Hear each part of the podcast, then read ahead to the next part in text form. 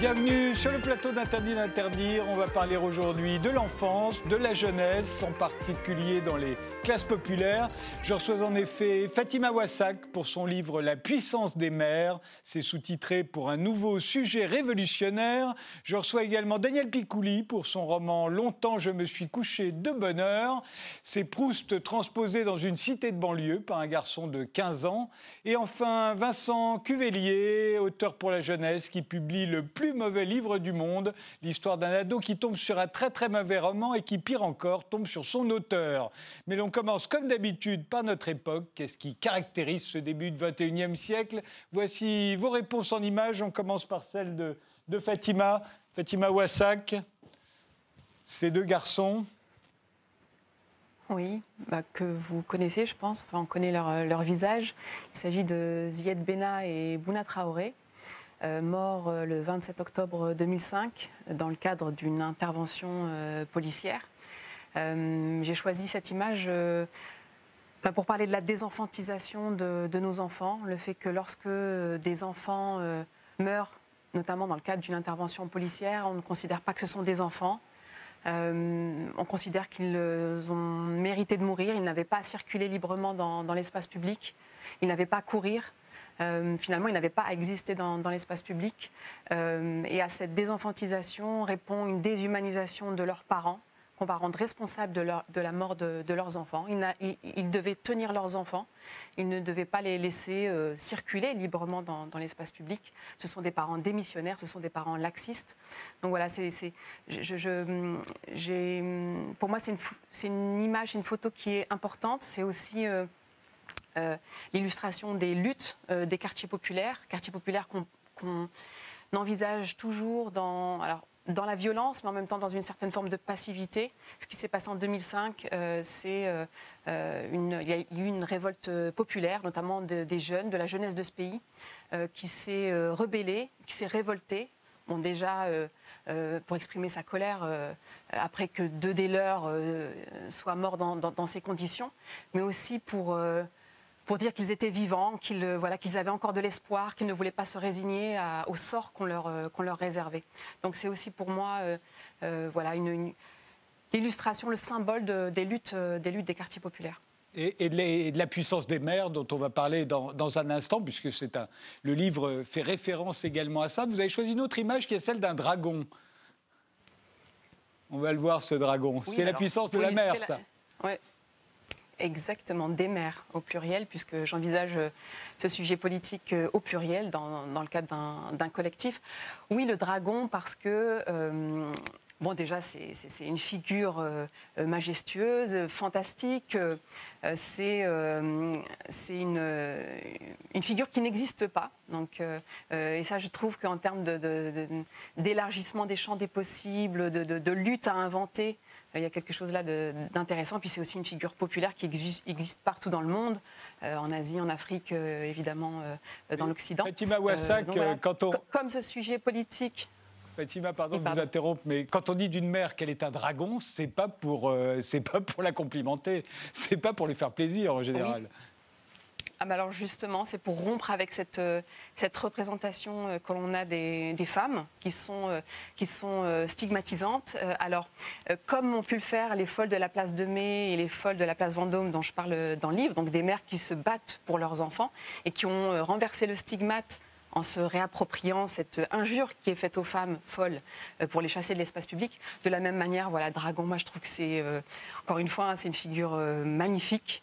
moi je trouve que pour les mères, pour incarner notre combat, pour protéger nos enfants, pour, et puis alors aussi pour, pour assumer peut-être cette part de feu donc, qui symbolise la colère. Moi, je trouve que c'est vraiment quelque chose à explorer voilà, en termes de perspective à venir. On en parle dans un instant. Daniel Picouli, votre image à vous elle est moins fantastique, moins surnaturelle, sur les réseaux sociaux. Oui, oui, c'est-à-dire cette. Euh, on m'a demandé euh, ce qui avait fait basculer les années 2000, je pense que ce sont les, réseaux sociaux, euh, basculer dans euh, ce qui peut avoir de positif. On, vient de parler de cette euh, puissance de dénonciation que, que contient les réseaux sociaux. Beaucoup de, de, sujets qui auraient été ensevelis, y compris ce qui se passe en, en, banlieue, ont émergé à travers à la fois des, des photos, des, des, films et les réseaux sociaux, la propagation de, de, ces informations-là. Ça, c'est la, la, dimension quasi révolutionnaire des, des réseaux sociaux qui mettent euh, des, gens euh, dans la rue. Et de l'autre côté, il y a euh, ce qui est pour moi le, pire des réseaux sociaux, c'est-à-dire une espèce de, de fange permanente, de, de, calomnie, de dénonciation, de, de, ces dénonciations qui collent à la peau, indépendamment de la, de, la justesse ou, de, ou de la vérité, et de, l'emprise que ça peut avoir, aussi bien dans notre vie privée, que dans la vie publique et la vie politique. Quand on pense aujourd'hui euh, la force des réseaux sociaux dans la communication euh, politique, on s'aperçoit que c'est un bouleversement aujourd'hui parce que on est loin de toute contrôle, de tout contrôle démocratique. Les réseaux sociaux sont, au sens propre, une anarchie bienfaisante ou malfaisante, mais une anarchie qui ne peut pas être contrôlée, sauf dans des régimes totalitaires qui parviennent à en empêcher l'expression. Voilà. Donc moi je trouve que ça c'est rédhibitoire. Et moi, j'essaie au maximum de me tenir à l'écart des, euh, réseaux sociaux. Je suis un espèce de néandertalien dans ce domaine-là, euh, parce que j'y trouve plus, en tout cas euh, pour moi, de, raisons de m'inquiéter que de raisons d'espérer. Vincent Cuvelier, ce ne sont pas les réseaux sociaux, mais ce sont des téléphones portables. Ça ressemble, ça ressemble un peu. Moi, je me promène beaucoup, je marche énormément dans, la rue, dans la ville, euh, et je, je, vois que des visages fermés, que des visages baissés. Si on ajoute à ça euh, les oreillettes, le masque, les lunettes de soleil s'il y a la canicule, euh, les gens sont complètement fermés. Aujourd'hui, demander un, renseignement dans la rue à quelqu'un, ça devient compliqué. Le téléphone portable, l'iPhone est devenu un espèce de coach personnel, et je me demande quel effet ça peut faire sur les enfants sur les jeunes, sur les ados, c'est ça coupe en fait complètement les, ados. Ça met d'un côté le monde des jeunes et de l'autre côté le monde des adultes. Euh, euh, par exemple, euh, moi quand j'étais gamin, quand je me faisais engueuler par mon père, en fait, il y avait une confrontation où je m'excusais, où je me disputais, où je, filais dans ma chambre et je claquais la porte. Aujourd'hui, en fait, il suffit juste de, de, regarder son portable pour clore une conversation qui nous, qui nous dérange. Et, je me demande vraiment comment les, comment les gamins vont, vont grandir avec ce, ce, coach euh, personnel, en fait. Et, et, si j'ai choisi cet objet, c'est tout simplement euh, parce que moi, c'est un objet qui a une influence vraiment dans ma vie de tous les jours, parce que je le subis. Moi, moi j'en ai pas, euh, j'aime pas ça, etc. Mais je le subis, je suis obligé de, de vivre avec ça, et ça prend de plus en plus d'ampleur. Eh bien, on commence.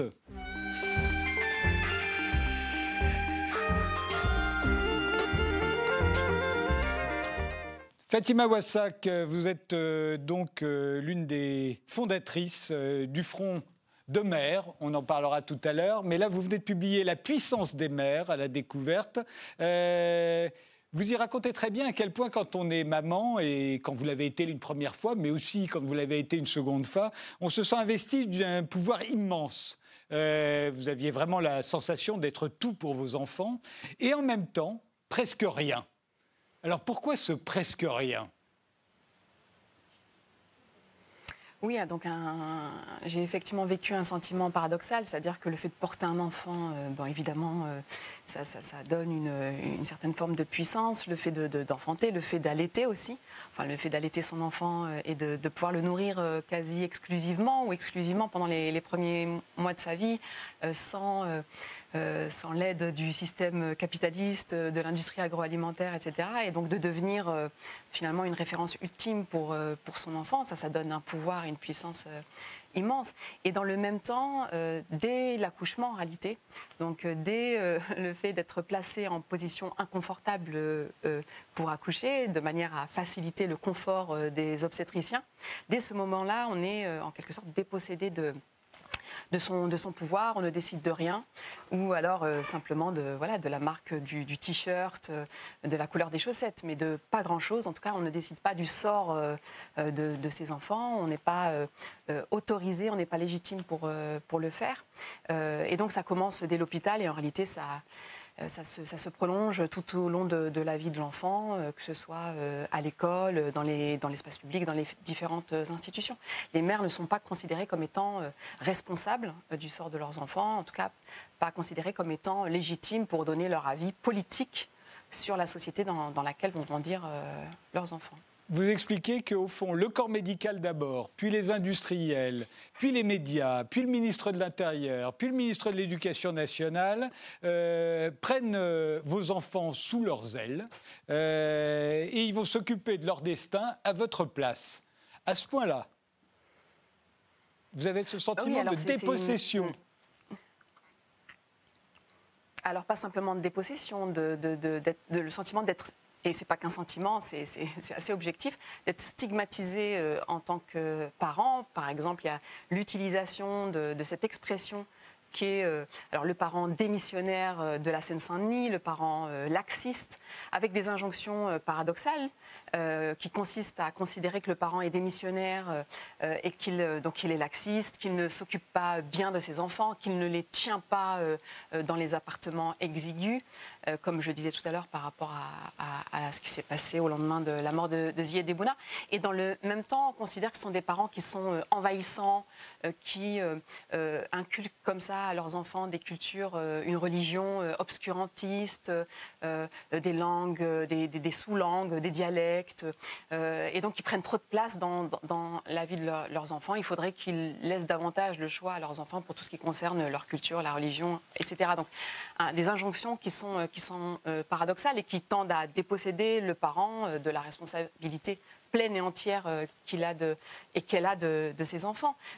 alors dans, dans, les quartiers populaires où je, milite beaucoup, parfois il y, a des parents qui sont, qui sont qui considèrent, qui ont euh, le sentiment euh, que leurs enfants ne leur appartiennent pas. Alors, nos enfants ne nous appartiennent jamais, mais en réalité, on en a la responsabilité pleine et entière. Et par exemple, on, confie nos enfants euh, à l'éducation nationale. On ne fait que les confier. Certains parents, aujourd'hui, ont l'impression qu'ils n'ont pas la responsabilité pleine et entière de, de leurs enfants et qu'au contraire, l'institution les laisse s'en charger à 16h30 en espérant que de 16h30 à, 22h, euh, voilà, ils ne fassent pas trop n'importe quoi, qu'ils ne détruisent pas ce que l'éducation nationale euh, a tenté de leur inculquer euh, tout au long de la journée.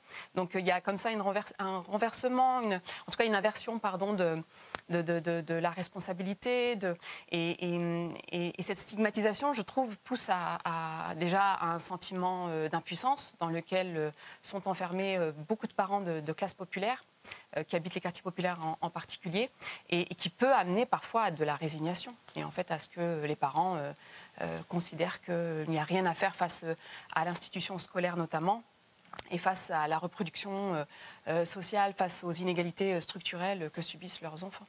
Mais euh, ce que vous décrivez, euh, au moins dans la première partie, euh, c'est quelque chose qui a été partagé par nombre de parents et, pas forcément des classes populaires issues de l'immigration. du temps où les enfants appartenaient à leurs parents, c'est-à-dire jusqu'au 19e siècle, les paysans, par exemple, ont vu d'un très mauvais œil arriver les, les, instituteurs, les hussards noirs de la République.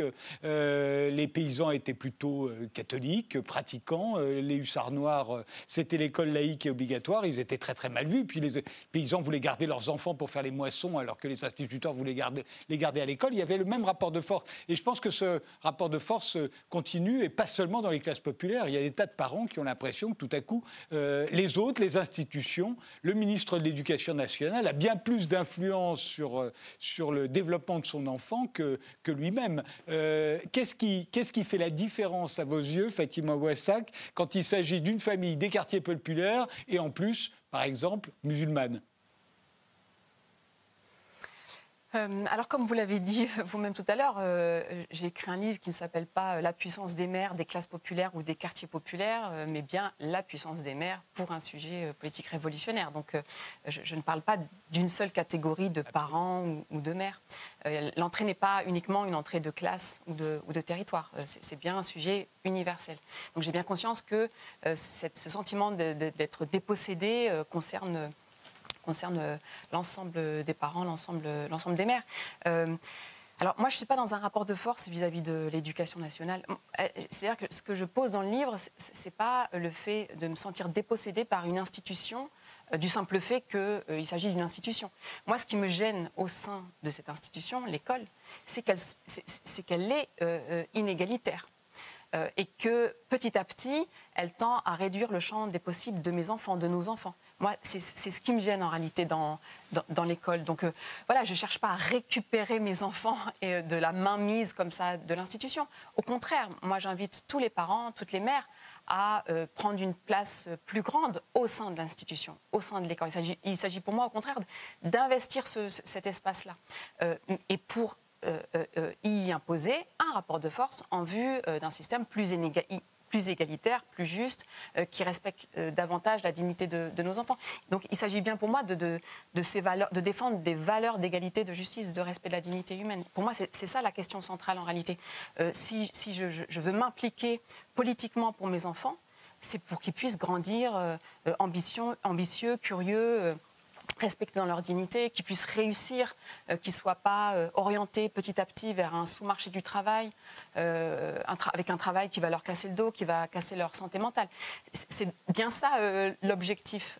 voilà, c'est pas pour faire la, la, bataille en soi avec, avec l'institution. Au fond, l'éducation nationale. et là-dessus, effectivement, pour moi, c'est un enjeu Et pour, moi, c'est un enjeu donc universel qui doit, euh, euh, concerner euh, l'ensemble, des parents. C'est en tant que parent et en tant que mère en particulier, puisque c'est ce sujet politique-là que, j'investis, en tant que parent, qu'est-ce qu'on fait pour nos enfants Comment on, construit, comment on fait le monde en fait Comment on construit une autre société Donc, pour moi, il s'agit d'avoir un discours en rupture pour un changement radical, une autre société plus juste, plus égalitaire, plus responsable. C'est ça le, propos en réalité. Donc que, que l'institution ait de la place ou pas, peu importe. Ce qui compte, c'est bien cet objectif de voir nos enfants grandir heureux. Au fond, euh, l'éducation nationale euh, euh, veut sortir les enfants des foyers qui peuvent être injustes ou violents, injustes dans tous les sens, c'est-à-dire qui puissent être sectaires politiquement, culturellement, religieusement. Et, vous, vous dites que c'est l'inverse. Au fond, c'est le système qui est souvent injuste et violent, et que ce sentiment d'impuissance devant dans lequel on se trouve face à l'éducation nationale, mais aussi, comme vous l'avez dit, au ministre de l'Intérieur, aux médias, à l'industrie, y compris à l'industrie du jouet, euh, à la consommation euh, ou au corps médical. Au fond, ce sentiment d'impuissance se retrouve chez beaucoup de parents des quartiers populaires.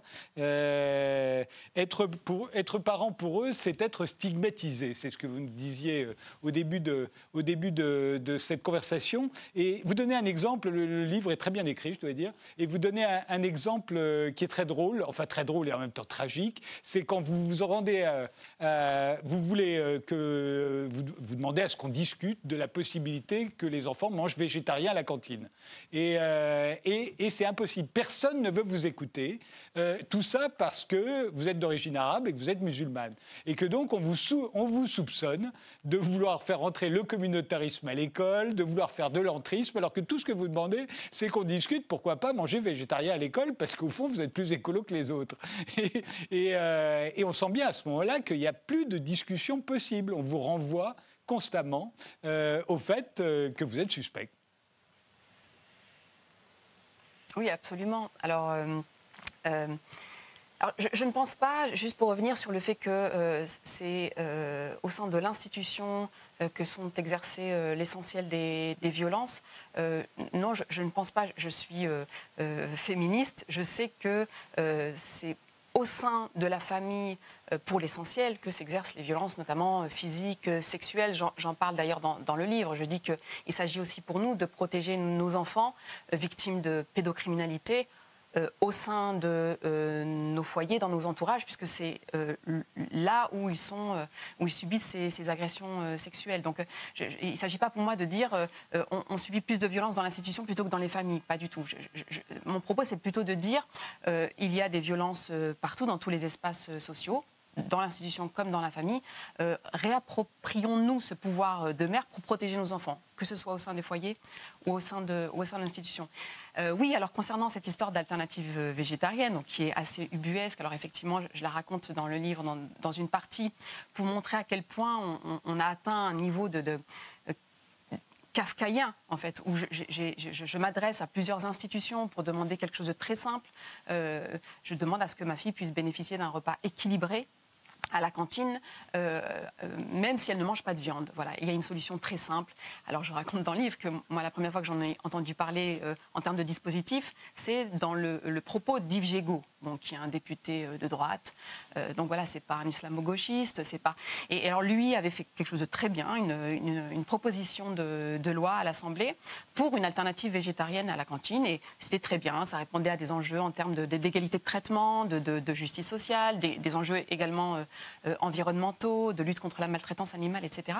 Et donc, euh, euh, moi, je suis arrivée avec ça, et au lieu, de, recevoir cette demande, cette revendication minime, hein, donc il s'agit que de la cantine, hein, c'est pas pas l'OTAN, au lieu de la recevoir comme une demande, de, encore une fois, d'égalité, de, justice sociale, une, demande écologiste, ça a été effectivement perçu comme le, cheval de Troie de l'islamisation de, l'école, euh, une volonté de ma part d'imposer la charia. Alors, je demandais l'alternative végétarienne, on, me répondait euh, halal, euh, parce qu'évidemment, j'avance masquée. Alors, ont été mobilisées toutes les représentations qu'on peut avoir, et sur les parents issus d'immigration postcoloniale, les parents musulmans, les parents habitant les quartiers populaires, avec aussi l'idée que nous, donc parents issus d'immigration africaine et puis de, de classe populaire, nous n'aimons pas nos enfants. En réalité, si nous nous levons le matin, ce euh, c'est pas euh, pour les défendre, pour leur bien-être, pour leur bonheur, c'est euh, forcément pour fomenter un plan communautariste et séparatiste pour faire du mal à la France. Voilà, c'est ce qui explique pourquoi j'ai fait des enfants. C'est vraiment pour mener à bien ce, projet. Et, donc, j'avance. C'est dans, dans une toutes ces représentations.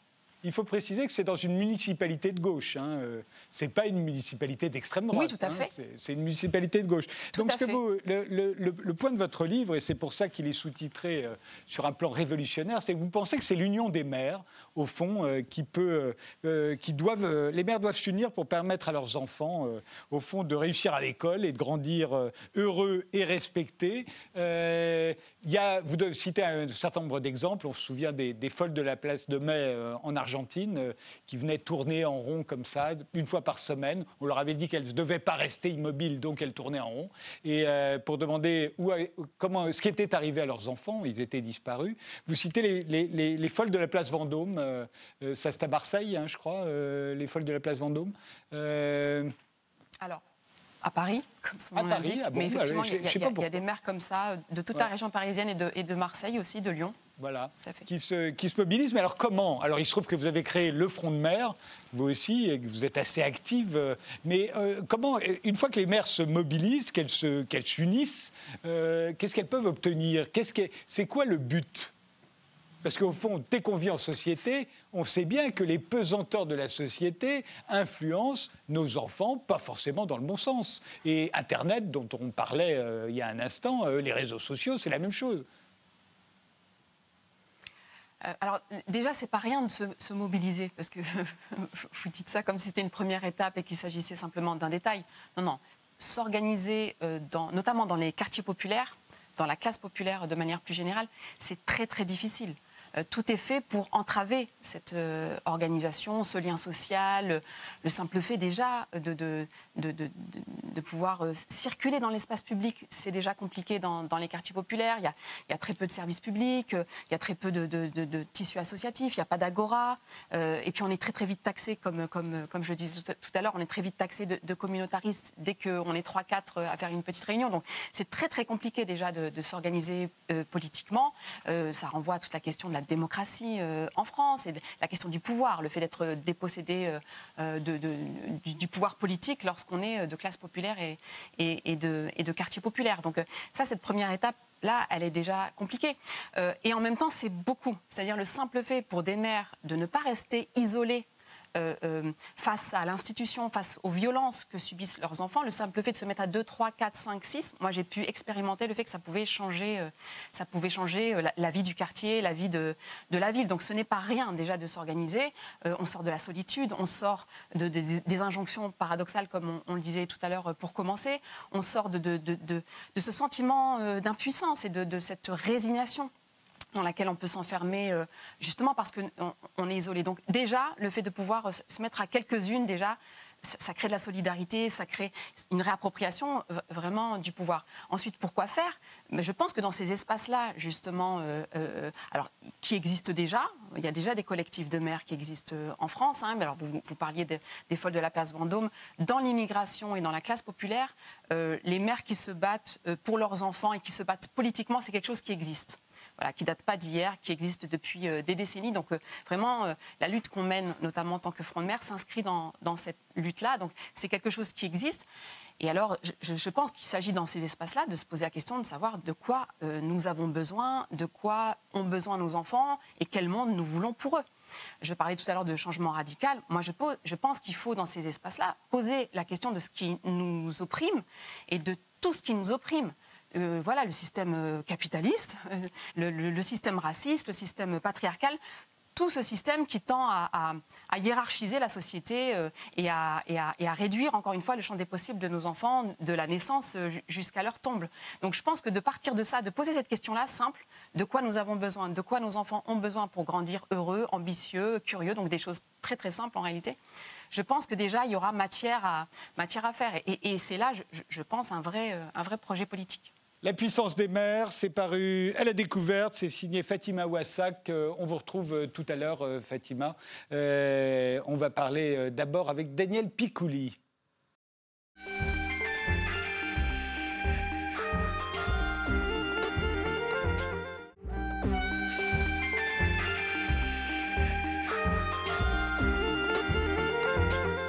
Daniel Picouli, votre nouveau roman s'intitule Longtemps je me suis couché de bonheur chez Albin Michel. L'allusion à Proust est claire, mais votre titre diffère subtilement de la célèbre phrase qui ouvre La recherche du temps perdu. Vous avez en effet écrit le mot bonheur à la place de bonheur en deux mots, le mot bonheur en un mot, à la place de bonheur en deux mots. Pourquoi? Ah, parce que euh, Proust m'a donné du bonheur. Et Proust, euh, euh, curieusement, parce que c'est pas comme ça qu'on le, perçoit, est, plein de bonheur parce que tout simplement c'est un auteur libérateur. Ça paraît bizarre, mais Proust, c'est quelqu'un qui vous apprend à 14-15 ans, quand vous avez envie d'écrire, quand vous sentez que ça va vous titiller, il vous offre la liberté. Proust a pris toutes les libertés avec la façon d'écrire à son époque, que ce soit dans le style, dans la construction, dans la fabrication des personnages, dans le rythme, euh, dans l'enchaînement euh, même des tout. Donc quand vous euh, lisez Proust, c'est premièrement ça, moi, que, que j'ai vu. En plus, Proust vous apprend définitivement une deuxième chose, vous ne serez jamais Proust. Si vous n'avez pas euh, son parcours, euh, si vous n'êtes pas né dans le milieu dans lequel il est, si vous n'avez pas la religion qu'il a, les origines, euh, la santé, la mauvaise santé qu'il a, vous ne serez jamais Proust. C'est-à-dire que Proust vous fait cette espèce de cadeau empoisonné de vous dire, eh bien, il va falloir que tu fasses avec toi et qu'avec toi, tu te débrouilles pour être quelqu'un de singulier, qui regarde le monde de façon singulière et qui le restitue aux gens de façon singulière et qui leur dit, bah, vous aussi, vous avez euh, euh, la possibilité de raconter le monde, votre vie, ce que vous avez vécu, euh, et que ça intéresse les autres. Parce que fondamentalement, Proust, il n'a rien vécu d'extraordinaire. Il a une vie plutôt terne et il en fait euh, ce chef-d'œuvre-là. Moi, je trouve que euh, ça, ça donne de l'espoir. Alors, ça, ce roman se passe dans votre euh, cité de banlieue, à Orly, en 1965. Mhm. C'est l'histoire d'un adolescent de 15 ans qui adore Marcel Proust. C'est un adolescent qui vous ressemble comme de gouttes d'eau. Est-ce que tout vous est arrivé véritablement? Oui, bien sûr, bien sûr, parce que vous ne ferez jamais dire à un romancier euh, qu'il a fait, il a joué avec la liberté. Il l'a marqué sur la couverture, il a marqué roman, donc il s'est donné euh, tous les tous les droits euh, dans ce domaine-là. Bien sûr que ça m'est arrivé, bien sûr que je suis de, cette cité HLM d'Orly, de ce collège Joliot-Curie d'Orly, avec ces, ces, petits gamins qui rencontré, parce que euh, j'ai pris au moins trois ou quatre pages de, notes pendant, euh, pendant euh, l'interview précédente, parce que je me suis beaucoup retrouvé dans ce regard sur l'école, parce que ce livre est un hommage à l'école et un hommage à ces enseignants qui, dans les années 60, quand ils étaient nommés dans ces collèges de banlieue, se sentaient une mission. C'est-à-dire, c'était des sortes de, hussards noirs, mais dans les collèges des, années 60, et que c'était des enseignants qui se laissaient pas prendre à notre apparence turbulente, à ces sales gamins qu'on était, des chieurs, des emmerdeurs, euh, des, gosses qui rendaient la vie impossible euh, aux profs et des, gens qui terrorisaient le corps enseignant le vendredi soir à 17h30. Essayez d'imaginer 34 gamins de ce CEG quand vous êtes professeur de, littérature à 17h30 le vendredi. Ils ne pensent qu'à une chose, sortir et vous passer le corps euh, sur le corps s'il le faut. Donc il faut une pédagogie, c'est ce que j'ai retenu en tant que prof, hein. j'ai été prof pendant plus de, de 20 ans, et il faut une pédagogie pour être capable de d'intéresser à la littérature à cette heure-là cette bande de, petits sauvages. et les, enseignants euh, que je raconte le faisaient. Ce qui est incroyable, ce qui peut sembler incroyable quand on lit votre roman aujourd'hui, c'est qu'en 1965, à Orly, Orly qui était divisé entre les hauts d'Orly, où il y avait les pavillons, et les bas d'Orly, où il y avait les cités de banlieue. Vous, vous étiez dans la cité Million, euh, surnommée Chicago. On va voir des images d'ailleurs, parce que je suis allé euh, chercher voilà, à quoi ça ressemblait, hein, je crois, la cité Million dans, les, dans les années 60 on lisait Proust en classe de troisième. Et quand on lisait pas Proust, on lisait Racine ou Corneille. C'est quand même, c'est un autre monde.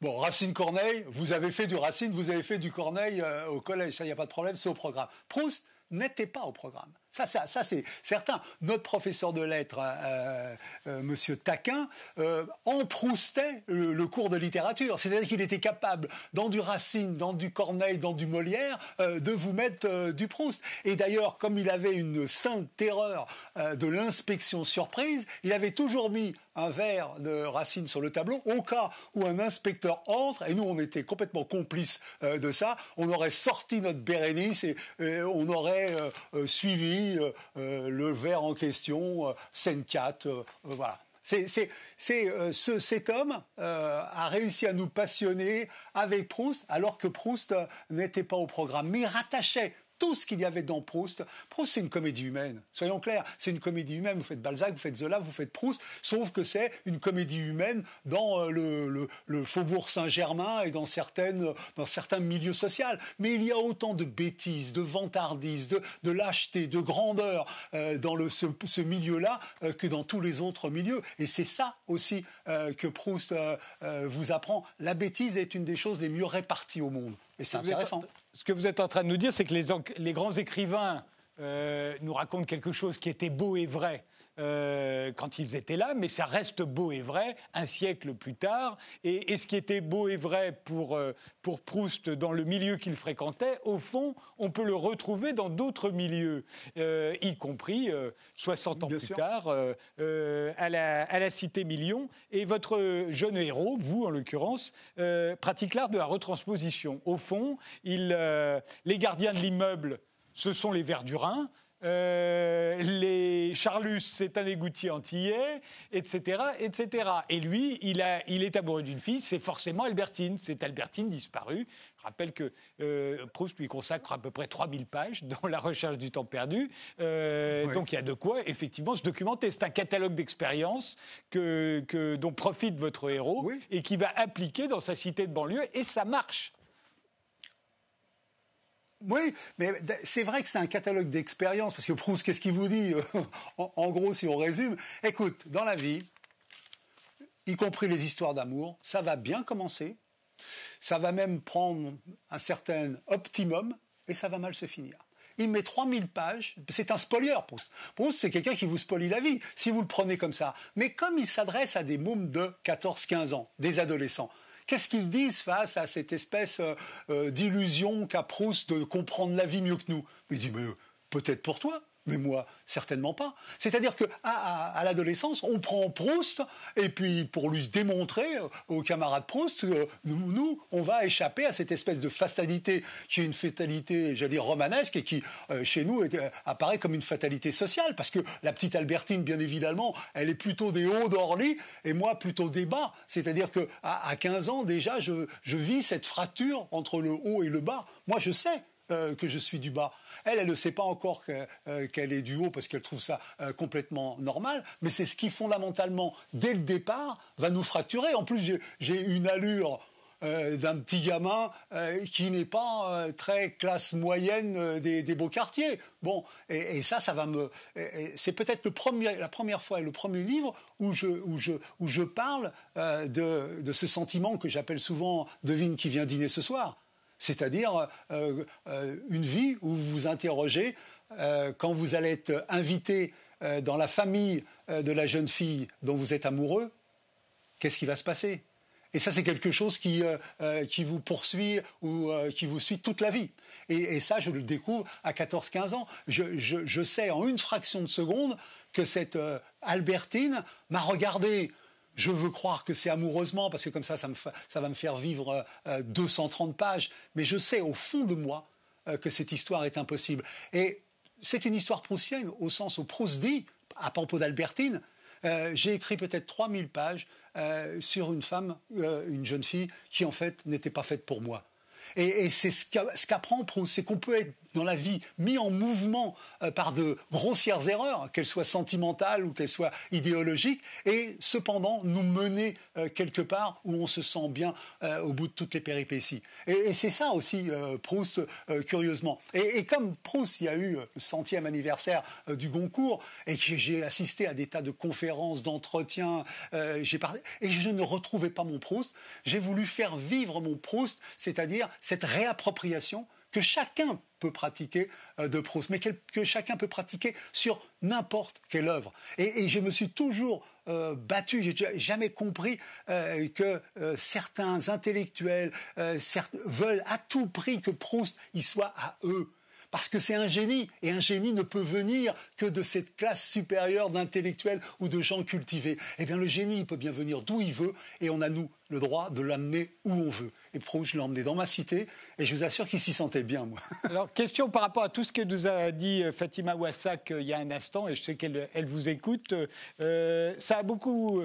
ce, que, ce que décrit Fatima, c'est très différent de ce que vous avez connu, vous, dans votre cité, Daniel Picouli. Votre mère n'était pas, n'était pas dans la situation où se trouvent des mères comme Fatima Wassak aujourd'hui? Alors, ce que, ce que j'ai beaucoup aimé dans ce qui a, dans, ce qui a été dit, euh, bien évidemment, ma mère a, fait 13 enfants. Je suis le 11e d'une famille de 13 et j'ai plus de sœurs que, que de frères, donc j'ai été euh, élevé dans les femmes. Ma famille, c'est un, un gynécée. La, la, puissance, euh, c'est celle, celle des femmes. Mais moi, ce qui me gêne le plus dans l'école, beaucoup de choses me gênent. D'abord, un, la première question, c'est pourquoi euh, la dégradation, c'est-à-dire euh, cette espèce de dérive des continents euh, à l'intérieur de, l'école, ces inégalités, pourquoi elles perdurent depuis 40 ans, tout système politique confondu depuis 40 ans. Pourquoi À qui profite le Kim? Comment se fait-il que quelque chose qui est évident à tous et pour tous perdure, qui bénéficie justement euh, de euh, cette injustice. Les deux catégories sociales, c'est de la sociologie tout simplement euh, bête, qui profitent de l'école sont les fils de cadres et les fils d'enseignants. Pourquoi? Parce que déjà l'école, il faut savoir comment ça fonctionne.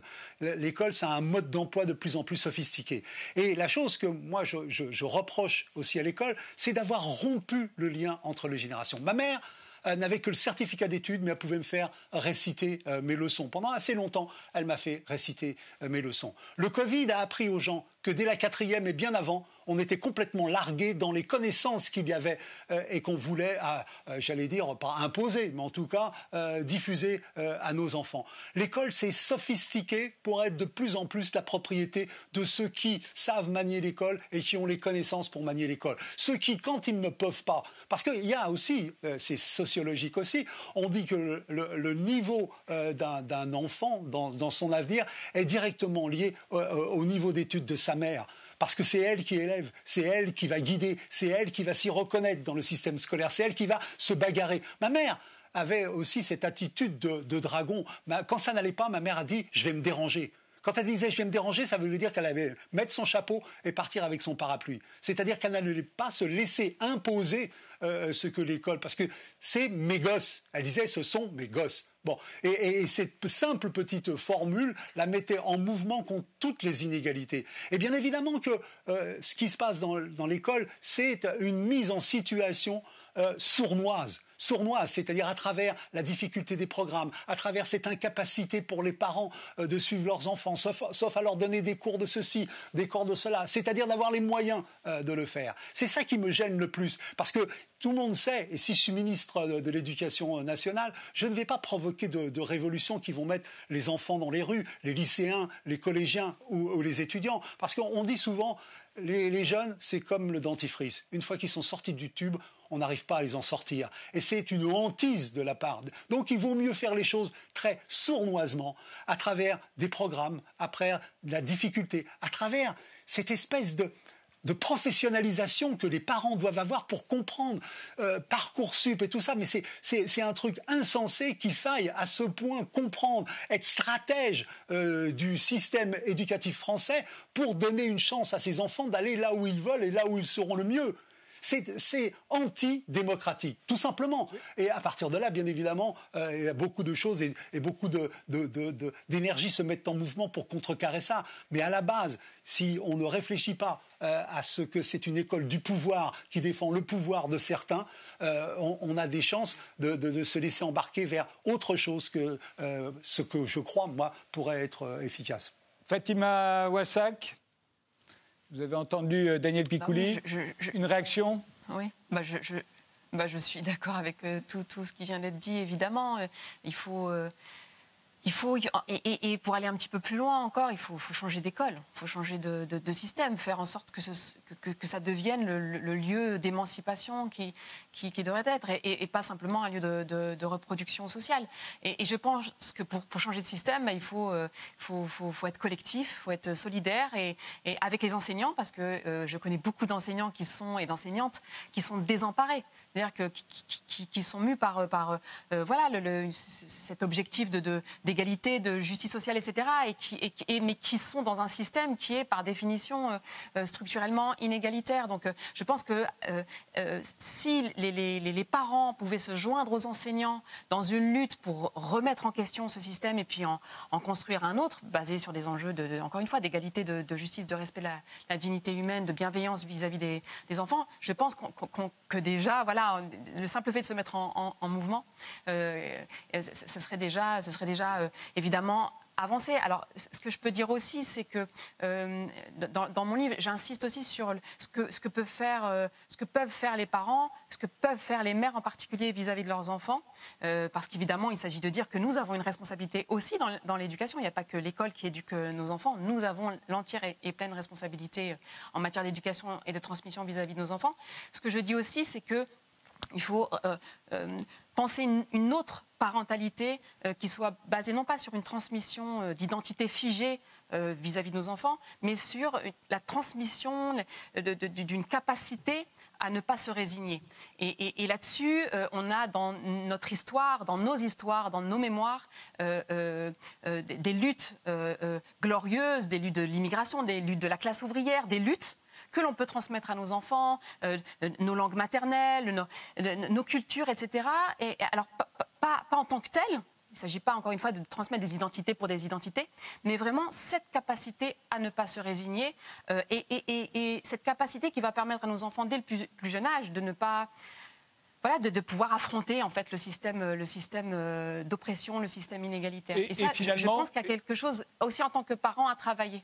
Et Proust, euh, dans ce domaine, c'est pas mal aussi. un, dernier mot très vite, euh, Daniel Picouli, parce que j'ai Vincent Cuvelier. Oui, oui non, parce que tout à l'heure, j'ai entendu le mot, j'ai entendu le mot, j'ai entendu le mot laxisme, et je voudrais faire référence à quelque chose d'actualité. Monsieur Darmanin, quand il a parlé de, de, de, de la drogue et des, des amendes que l'on allait donner aux gens qui sont consommateurs d'eux, il a ajouté dans sa phrase quelque chose qui est un lapsus extraordinaire y compris dans les beaux quartiers.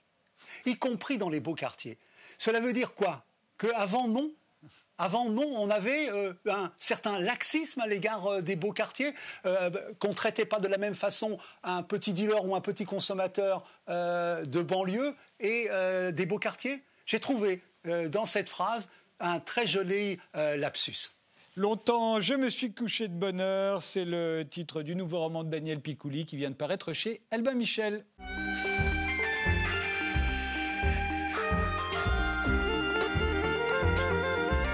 Vincent Cuvelier, vous êtes auteur pour la jeunesse. La première œuvre de vous dont j'ai eu connaissance, c'était la pétition que vous aviez publiée pour interdire les pétitions.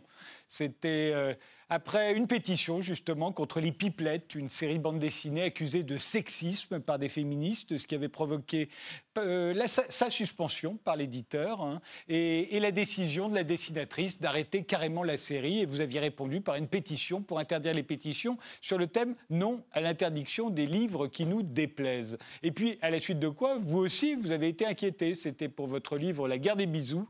Euh, et là, euh, une dessinatrice d'ailleurs, au nom du féminisme, vous avez attaqué, vous avez dit que c'était en fait de l'appel à l'agression sexuelle voire euh, de l'appel au viol, que d'aller faire un bisou comme ça à quelqu'un euh, qui n'était pas prévenu. Euh, est-ce que ça, s'est durci dans les œuvres pour jeunesse? Est-ce que tout le monde fait attention à tout le monde en ce moment? Alors je ne sais pas si ça s'est durci, mais en tout cas dans les livres pour enfants, c'est clairement pris pour cible parce qu'on met beaucoup de choses dans les livres pour enfants, en fait, les parents, les enseignants, les auteurs euh, mettre beaucoup de choses à partir du moment où c'est des livres qui sont destinés aux, enfants, ils, dégagent une charge que peut-être les autres livres n'ont pas toujours. Euh, on veut qu'ils soient euh, moralement irréprochables, on veut qu'ils soient bien écrits, on veut qu'il n'y ait pas de gros mots. c'est tout un ensemble de, de charges qu'on met dans la littérature jeunesse, en fait.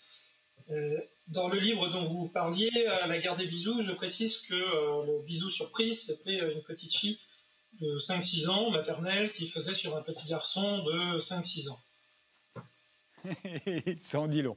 Euh, vous continuez évidemment les livres pour enfants. Le dernier euh, euh, vient de paraître bah, toujours chez Gallimard. Hein. il s'intitule La traversée des animaux. C'est l'histoire d'animaux qui, ça se passe au 19e siècle à Moscou. Ils s'enfuient d'un zoo. Hein. et voilà, c'est toute une aventure. Mais ça n'est pas pour ce livre-là que je vous ai invité, bien qu'il soit très joli. C'est pour le plus mauvais livre du monde qui vient de paraître chez Nathan Jeunesse. là, c'est qui la cible? C'est les c'est les post-ados La cible. Euh, alors, euh, dans l'intitulé de la collection, ce sont des livres qui sont destinés aux enfants qui n'aiment pas lire, aux jeunes qui n'aiment pas lire, plutôt aux ados, aux jeunes adultes qui n'aiment pas lire. Donc, c'est euh, le cas de, votre héros qui n'aime pas lire. Donc, c'est pour ça qu'il n'aime pas lire votre héros. Alors, c'est un peu plus compliqué que ça. Mon héros, on va se rendre compte qu'il aime bien écrire, en fait. bon, c'est un petit peu autobiographique, hein, vous en doutez, ou pas. Moi, j'ai commencé à. J'ai arrêté l'école très jeune. Euh, du coup, on revient dans le sujet de tout à l'heure. J'ai arrêté l'école à 16 ans, en, troisième, après avoir redoublé deux fois. Et j'ai publié mon premier livre à 17 ans, euh, dans le cadre d'un prix, du prix de jeune écrivain à l'époque. Euh, donc, j'ai eu le, truc bizarre de, de à la fois d'être mauvaise élève et à la fois de commencer à devenir écrivain très jeune. Et mon personnage est un peu confronté à ça. Euh, il, part en, voyage, il fait pas vraiment une fugue, mais vous voyez, il s'ennuie un petit peu, il sait pas trop quoi faire. Donc il prend le, train un petit peu par hasard, comme, euh, comme j'ai pu faire moi quand j'avais 18-20 euh, ans. Et son portable ne marche pas, c'est pour ça que je parlais des téléphones portables tout à l'heure, parce que s'il y avait eu un téléphone portable dans ce livre, l'histoire n'aurait pas pu avoir lieu en fait. Et donc il va dans une boîte à livres, et il prend le seul livre qu'il y a, et il commence à le lire dans le train. Et il trouve ça euh, absolument euh, terrible. C'est une écriture très boursouflée, très évidemment, j'ai été à fond dans la caricature, je me suis amusé à écrire un mauvais livre, ce qui est un très très mauvais livre. oui, bah, autant y aller à fond. Hein. J'allais pas, j'allais pas, voilà, j'allais pas faire dans le détail. Donc surtout un livre très très prétentieux en fait. vraiment la personne se regarde écrire et en fait ce, personnage Paul va rencontrer l'auteur du livre oui, parce qu'il faut dire qu'il se fait, virer du train par le contrôleur parce qu'il n'a pas de billet. Il descend à la première gare, il va au buffet de la gare et au buffet de la gare, il tombe sur l'auteur de, ce très très mauvais livre qui, tout ému de rencontrer un de ses lecteurs, euh, l'invite euh, ensuite à, rester chez lui. Et il accepte pour une seule raison, c'est qu'il se trouve que la fille de l'auteur est canon et qu'elle a son âge. Et c'est la raison pour laquelle il va le suivre. Et la question que je me suis posée, j'ai trouvé ce livre très très drôle, euh, je me suis dit, pour, euh, dans une collection comme celle-ci qui s'adresse à des, à des adolescents qui n'aiment pas lire au départ, euh, alors c'est quoi les règles? J'ai l'impression qu'il faut que ce soit court. Les chapitres doivent être courts, le récit doit être court, mais pour en revenir au problème de la pétition de tout à l'heure, est-ce qu'il y en a d'autres? Est-ce qu'il faut faire attention? Parce que par, par un moment dans ce livre, il décrit son érection, par exemple. Il n'y a pas de limite, là, on peut faire ce qu'on veut, on peut dire ce que l'on veut.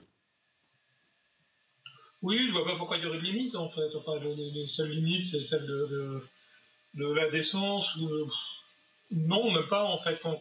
Moi, je pars du principe que quand on écrit pour les, pour les jeunes, on écrit pour des, pour des gens, pour, euh, pour n'importe qui. Je vois pas pourquoi on s'empêcherait de parler de sujets. Alors, évidemment, on fait un petit peu attention, c'est logique, mais euh, parce que je suis, suis pas un idiot non plus. Mais, euh, je ne vois pas pourquoi on ne parlerait pas de certaines choses à, des jeunes, en fait. Il n'y a, aucune raison, ils ne sont pas en sucre, nous non plus, tout va bien, quoi.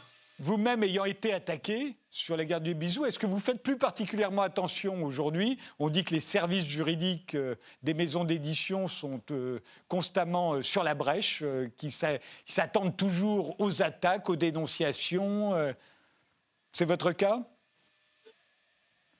Non, pas forcément, mais parce que, parce que je ne le souhaite pas en fait. C'est une démarche aussi de ne pas faire attention. C'est compliqué de savoir comment se défendre contre ces gens-là. J'ai regardé votre émission euh, hier sur la cancel culture. Euh, c'est compliqué de savoir comment, euh, comment répondre à ces attaques.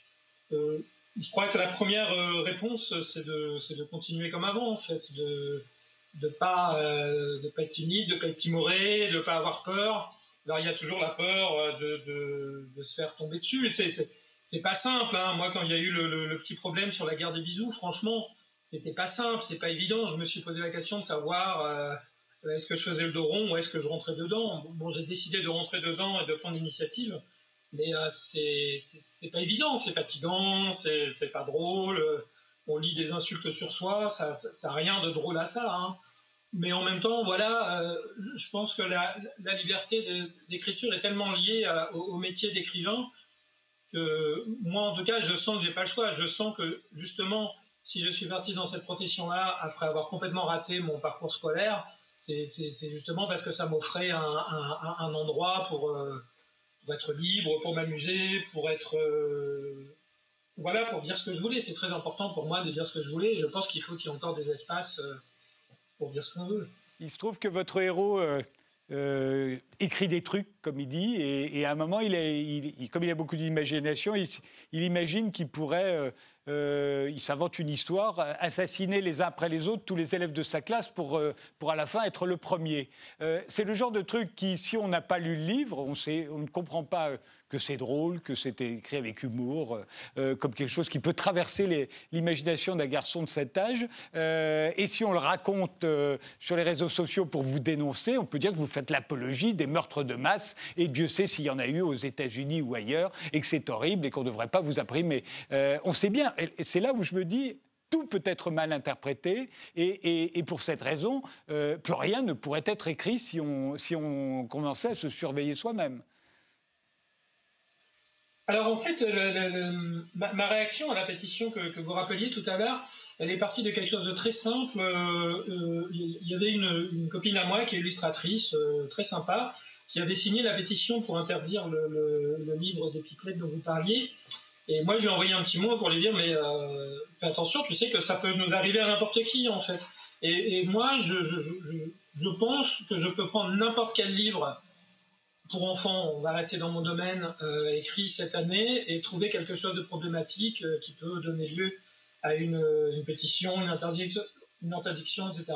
J'en suis persuadé. En tout cas, mes livres, ils en sont truffés, ça c'est évident.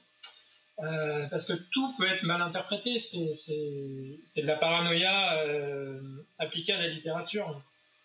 Le plus mauvais livre du monde, c'est donc signé Vincent Cuvelier et ça vient de paraître chez Nathan. Merci Vincent, euh, merci de nous avoir suivis et rendez-vous au prochain numéro.